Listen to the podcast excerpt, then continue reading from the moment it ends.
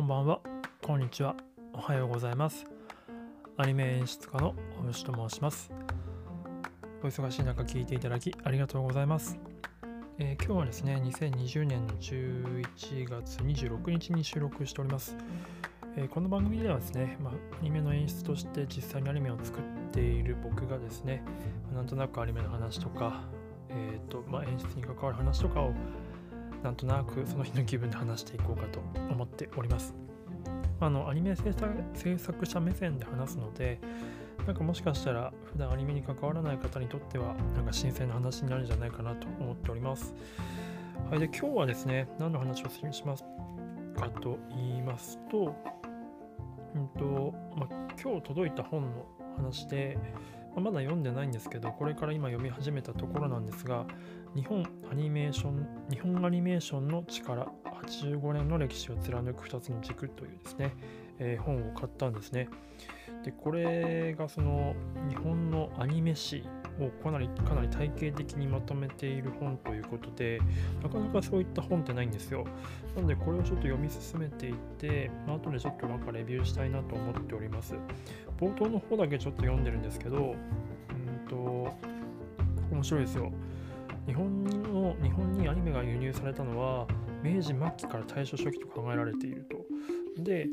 通説として、まあ、定説として、えーっと日本のアニメーション日本で最初にアニメーションが制作されたのは1917年大正6年っていうことなんですよ。これすごくないですか？大正6年ってことは、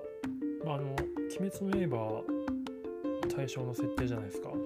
ら「鬼滅の刃」の年にはアニメーションができてたっていうことなんですよね。非常に面白いなと思って歴史を見てます。だから100年経ってるんですよ。アニメーションできてから。まあこれ本としては2004年なんですけど、今も2020年なので、当時85年アニメーションができてから85年と書いてて、ってことはそれからさらに16年経ってるので、そうだ、去年が多分日本アニメーション日本日本でのアニメーションが生まれて100周年だったんですよね。で、アトムが僕の中では、まあ、黎明期のアニメって考えてたんですけど、まあアニメって結構やっぱ最近なんですよね、そう考えると。えっ、と、テスアトムは1963年ってことは、最初にアニメが作られてから約50年後なんですよ。ね、で僕らの今見てるアニメが約そのアトムが作られてから50年後なんでそのぐらいアトムって多分アトムから見たらアトム時代から見たらうんとまあ逆か。その日本で最初に見たアニメーションから見たら鉄腕アトムっていうのは今の僕らが僕らのアニメとアトムの差ぐらいあるっていうふうに考えられなくもないっていうことを考えるとすごくすいませんちょっと分かりにくいかもしれないですけど面白いなと思います。うーんちょっとねこれ見て改めて自分もアニメーションに携わるものとしてですね改めてちょっと勉強して皆さんにちょっとシェアしたいなと思っております。結構面白いですよ。宮崎さんの手塚批判とかあ宮崎さんと手塚さんはねどちらもアニメ界の巨人あ手塚さんはちなみに漫画だけじゃなくてアニメにもすごく多大な影響を良くも悪くも残した方なので、まあ、それに対しての、まあ、後後輩にあたる宮崎さんの、え意見とかっていうのはすごく面白いと思ってます。あと太平洋戦争前後の話とか、えーっとその後ですよね、うんと、高度経済成長期戦後の話とかで高度経済成長期の後の70年代80年代。まあ、ここからアニメのブームが始まってくると思うんですけど、で、まあガンダムとかですよね、70年代後半、えー79年はガンダムだと思うので、でガンダムが生まれて、ジブリとかも出てきてとかいう流れ、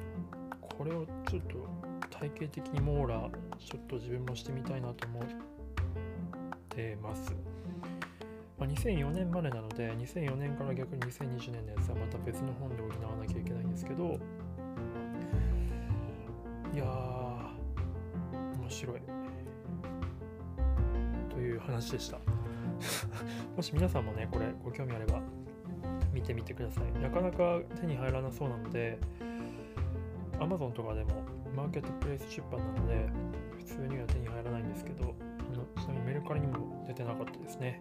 まあ、そんぐらいマイナーな本だと思うんですが、非常に面白いと思います。ぜひアニメの歴史に興味ある方、で、アニメの歴史の中で今のアニメがどういった経緯でこう生まれてきたかとかっていうところが知れると面白いなと思うので、えー、おすすめなんじゃないかなと思っております。また読んだらちょっと自分なりの、えー、視点も入れつつレビューしたいと思っております。はい。では、今日は短いですけれども、最後まで聞いていただいてありがとうございました。ではまた。